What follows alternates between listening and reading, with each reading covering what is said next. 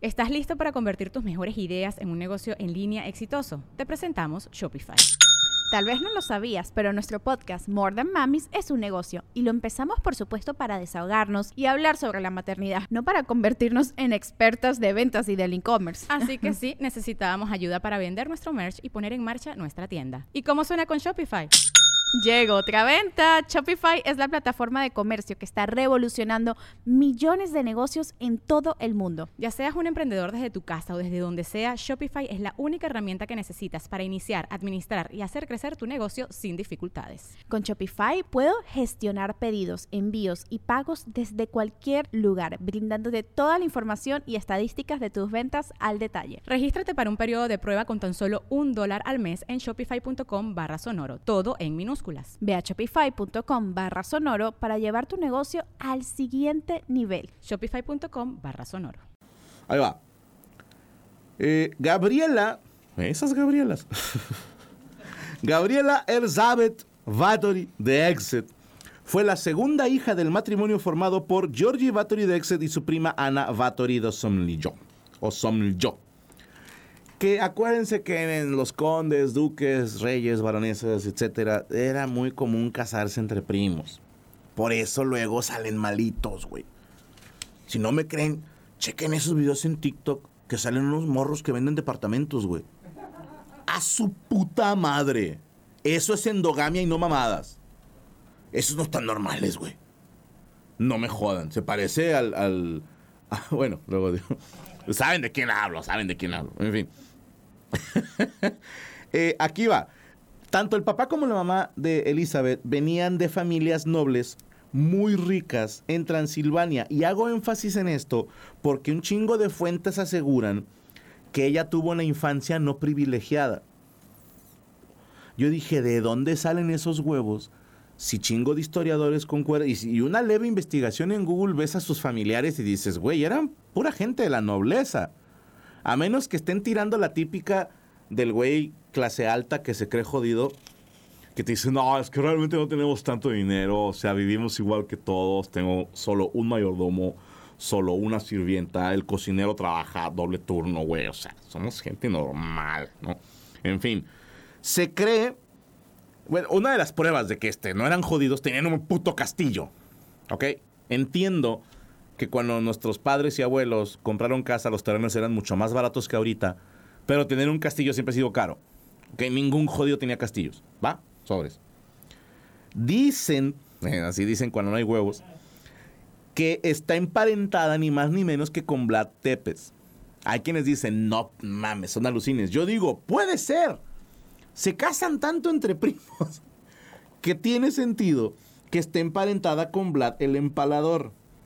A ver, espérame, acá se están peleando en el chat. Joaquín Casanova, el que dijo lo del crecimiento de las uñas postmodern está todo pendejo. Soy... ¡Qué agresividad! Soy de familia de funerarios por más de 40 años y es 100% real. Cuando exhuman un cuerpo tienen crecimiento de uñas y pelo. Ya lo están puteando acá este. Pero es un pendejo. Lo dijo hasta con acento en la P, güey. En fin. Otro de sus ancestros de Elizabeth Bathory era un güey que se llamaba Vitus, que cuenta la leyenda que mató un dragón. ¡No! ¡No mames! las leyendas sí, A ver, a lo mejor era un dragón de Komodo. Puede ser, es un dragón. A lo mejor mató una iguana muy grande. A lo mejor mató un quetzal. ¿Qué hacían allá en Transilvania? No lo sabemos. Pero la banda decía que mató un dragón y por eso tenían su propio escudo. ¿Ok?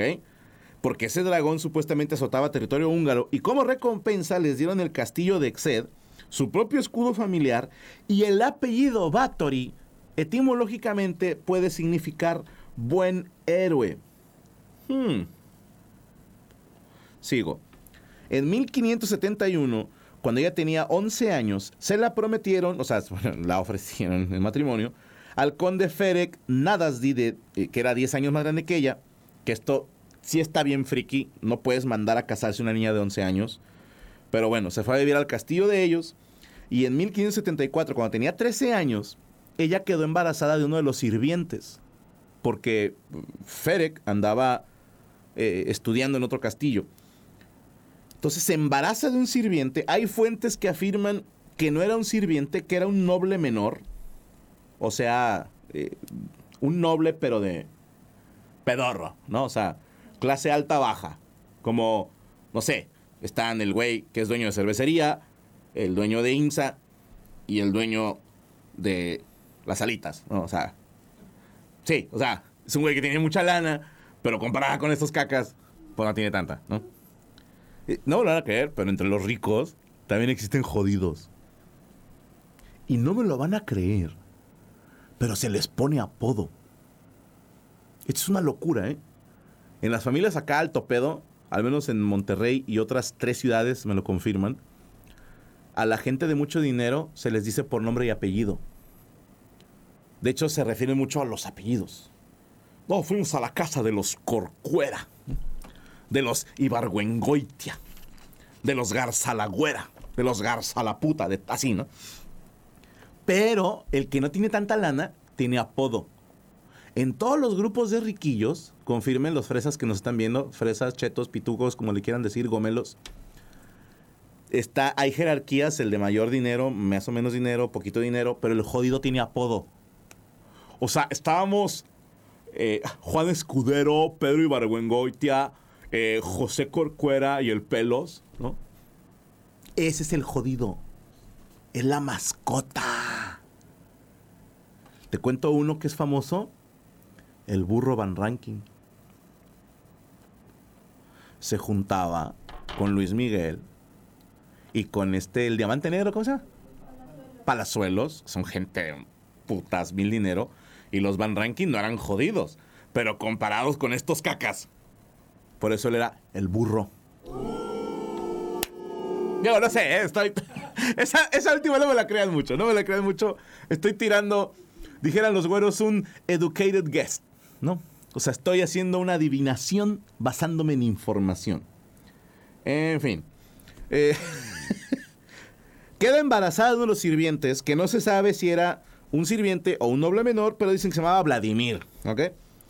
Da lo mismo si era sirviente o si era noble jodido, porque al vato lo castraron y lo aventaron a los perros. A Elizabeth la ocultaron en otro castillo y nunca más se menciona a ese hijo ilegítimo, aunque algunas fuentes dicen que era niña y se llamaba Anastasia y que Disney le hizo película. Veto a saber. Lo que sí están todos de acuerdo los historiadores es que Elizabeth era una mujer culta, sumamente preparada. Y vas a decir, "Ay, ¿qué, Franco? Las mujeres también pueden ser cultas. Sí, pero para la época no era normal ni en hombres ni en mujeres. Había chingos de nobles que no sabían escribir ni su puto nombre. ¿Ok? O sea, por eso usaban mucho los sellitos. La mayoría, según este historiador, eran analfabetos. Y Elizabeth no solamente se va a leer escribir, hablaba perfectamente húngaro, latín y alemán. Entonces ella aventajaba mentalmente muy cabrón pues a, a sus pares, ¿no? por así decirlo. El burro salió del chat. ¡Qué hijo de puta! Dice- le decían el burro porque conectaba a las chavas. No sé, yo estoy tirando a la mamada, pero.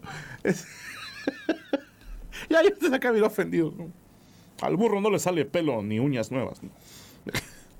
a pesar de convivir poco con su marido porque se ausentaba constantemente por la guerra, tuvieron cuatro hijos: Ana, Ors- Orsolya, Catalín y Pal. Eh, bueno, al último ya les valió mal el nombre. Al esposo de Elizabeth le decían el caballero negro de Hungría porque tenía un pitote. Nada, se crean. Porque el vato era bueno para pelear y también empalaba a sus víctimas.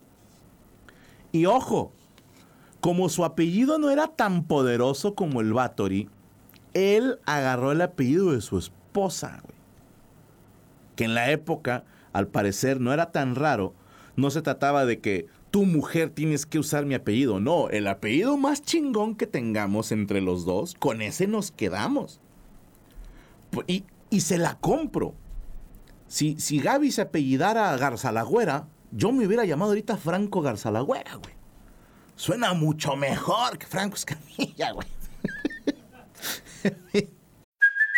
Hey, it's Kaylee Cuoco for Priceline. Ready to go to your happy place for a happy price? Well, why didn't you say so? Just download the Priceline app right now and save up to 60% on hotels. So, whether it's Cousin Kevin's Kazoo concert in Kansas City, go Kevin, or Becky's Bachelorette Bash in Bermuda, you never have to miss a trip ever again. So, download the Priceline app today. Your savings are waiting. Go to your happy place for a happy price. Go to your happy price, Priceline. Debido a las ausencias con el marido, Elizabeth tuvo de amante a una sirviente, quien afirman la introdujo aparte del mundo de la putería al mundo de la brujería. Esto no era raro en la familia porque Carla Bathory, una tía de Elizabeth, se cuenta que la había iniciado en orgía de mujeres.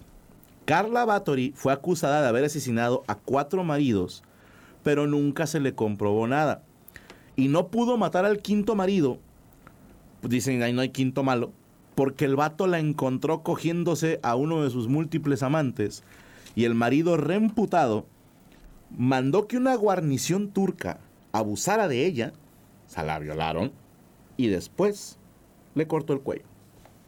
Entonces ya, ya viene este sadismo y la putería de familia, ¿ok? Un buen día, cuando Ferek regresaba de la guerra, la condesa, ya, ah, no, perdón, Elizabeth, pues cuando lo veía en su casa era una esposa complaciente, ¿va? Pero ya tenían sus momentos turbios, porque juntos torturaban sirvientes, castraban a los hombres después de ser torturados durante horas o días, y a las mujeres las desnudaban para después cubrirlas de miel y lanzarlas afuera del castillo para que fuesen atacadas por mosquitos y o abejas. Y decías tú, ¿por qué hacían estas cosas? Uno, para castigar un mal comportamiento de un sirviente. Tomen en cuenta que un mal comportamiento de sirviente puede ser ver a los ojos, no tener el baño listo a tiempo, contestar de una manera que le pareció no apropiada al amo del castillo. Y nada más por eso te pegaban una reputiza o te puntaban miel para que te jodieran las abejas y los mosquitos. Si estaban sí les, no les llegaba bien el agua al tinaco, dijeran en el barrio. En 1604 fallece Ferek y es cuando supuestamente la condesa sangrienta comenzó sus enjuagues. Pero desde antes de que falleciera el marido, a la condesa ya le habían achacado un homicidio. Pero como era un sirviente, nadie dio seguimiento a la acusación. Además, los nobles rara vez eran penalizados por matar sirvientes. Tomen en cuenta, gracias a Dios ya no pasa eso. Cuando una figura política comete un crimen y la víctima fue alguien no importante, no pasa nada. Eso pasaba antes, en Transilvania. Ya no, gracias a Dios.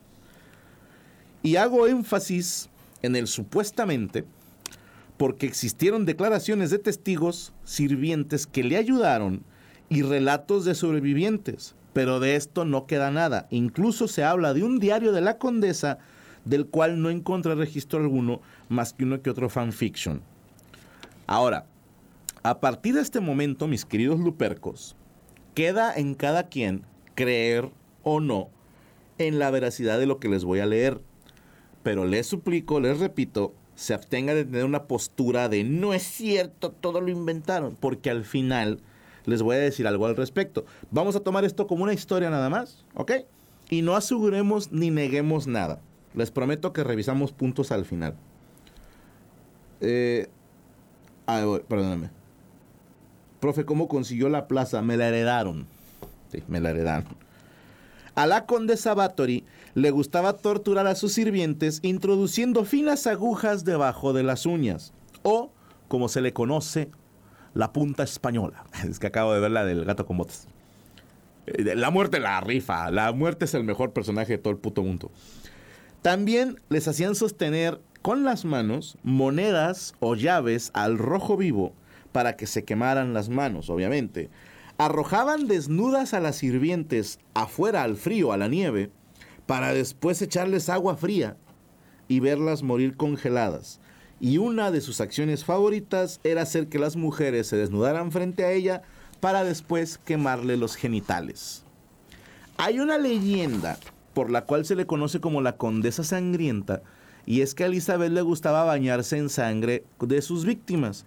Otros dicen que nada más se la tomaba, otros dicen que hacía ambas cosas, otros dicen que no hacía ninguna de esas cosas. De hecho, un argumento que vi en un, foro fue que decían que el ser humano no tiene tanta sangre como para que te bañes en sangre. O sea, pero están pensando en una tina a la que exprimes al cuerpo y te bañas en sangre. No. Yo recuerdo un video de un güey que demuestra que te puedes bañar con un bote de dos litros de agua.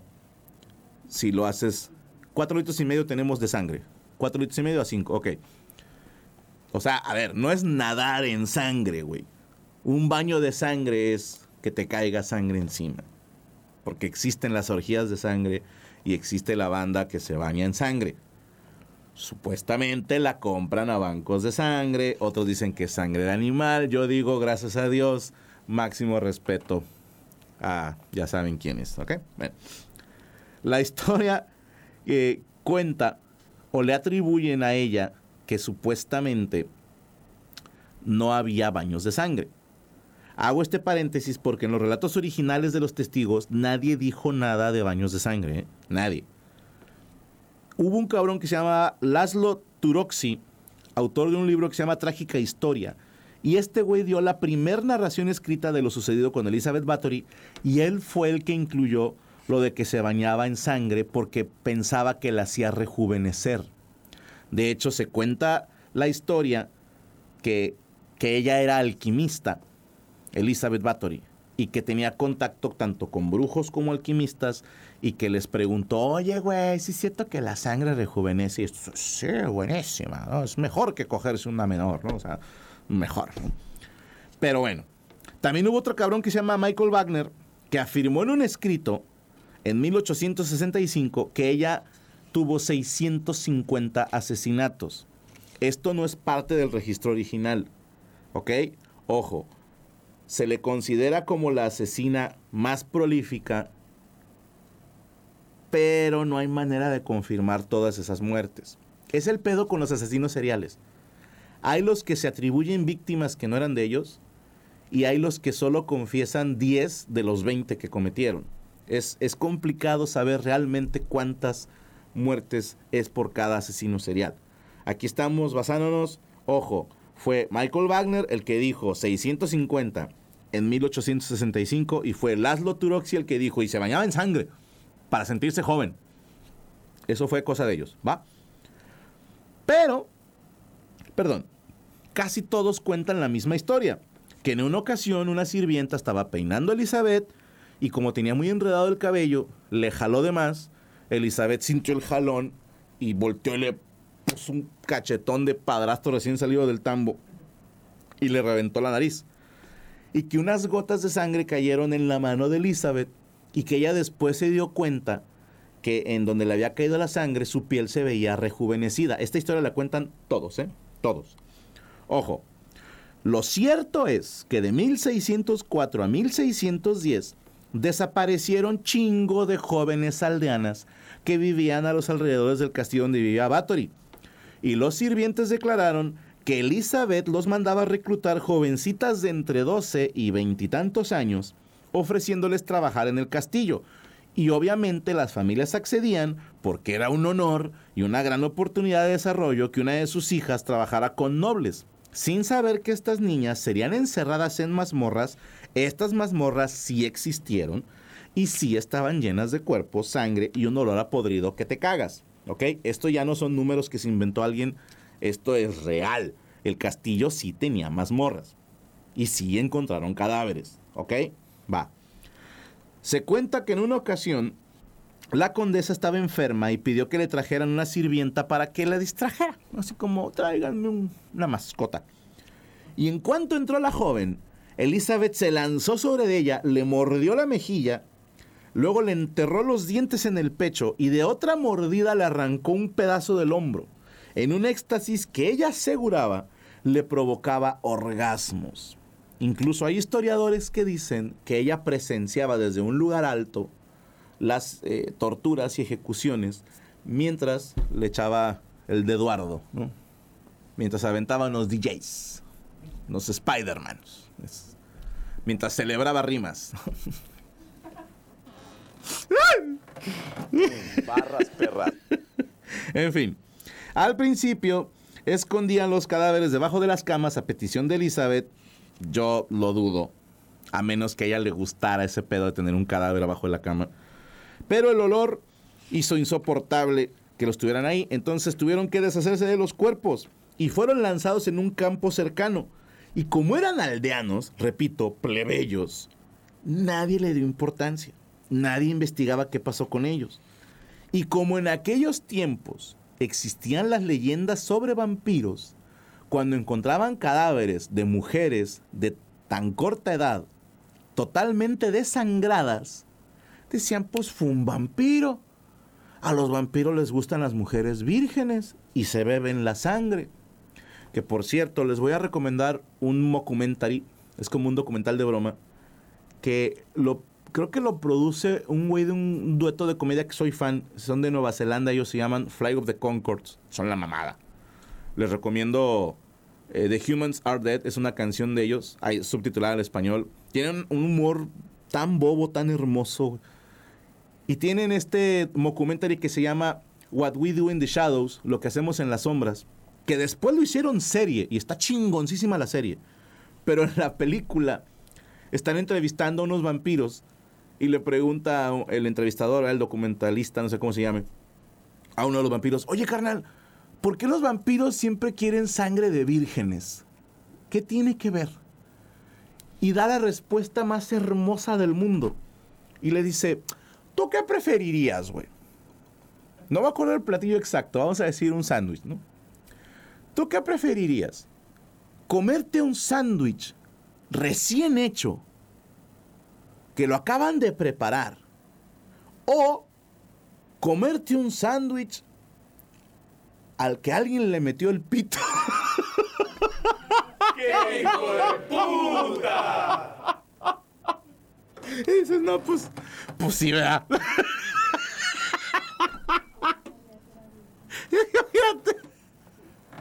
¿Cómo quieres su sándwich con pito o sin pito? Si se puede sin pito, ¿no? No quiero verme piqui. en fin. Ah, como les valía madre que eran eh, plebeyas y había leyendas de vampiros, pues insisto, no se les hizo raro encontrar jóvenes mujeres sin sangre.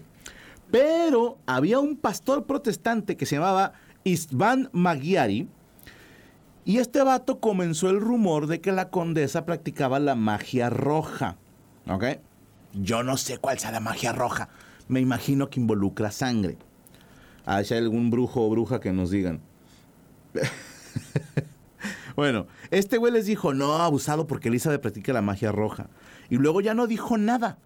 Primero empezó como tirarle a los Bathory y luego se cayó el hocico.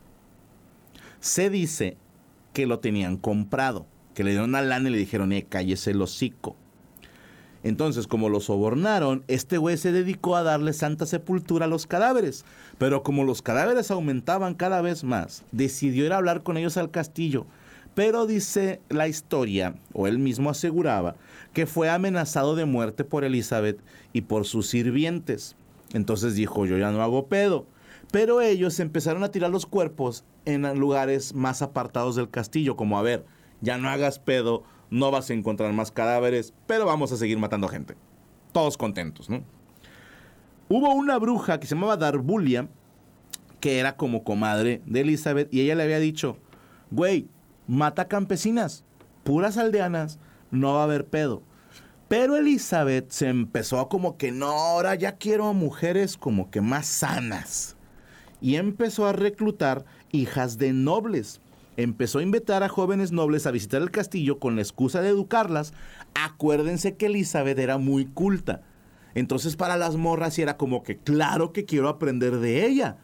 Esta señora habla tres idiomas, lee, escribe, es dueña de un castillo. O sea, claro que quiero aprender de ella y honestamente, ¿quién no querría aprender así? Pero obviamente no les enseñaban ni madres. En cuanto llegaban, las encerraban, las torturaban y las mataban. Y como empezaron a morir hijas de nobles, ahora sí ya hubo pedo. Ahora sí hubo una preocupación. El pastor Isla Magyari fue a ver al rey Matías II de Habsburgo y le contó todo lo que sabía con respecto a las muertes. Y aquí, mis hermanos, entra una parte importante porque entran los intereses políticos porque el buen Matías le valía verdura que estaban matando mujeres. Él solamente dijo, si logro acusar a Elizabeth, me quedo con su castillo y todas sus posesiones. Y Matías tenía menos dinero que los Bathory y menos prestigio. Entonces le convenía acusar a Elizabeth de brujería para quedarse con sus propiedades. Pero empezó a banderear con que su interés era esclarecer las muertes de todas esas mujeres. Afortunadamente esas cosas ya no pasan.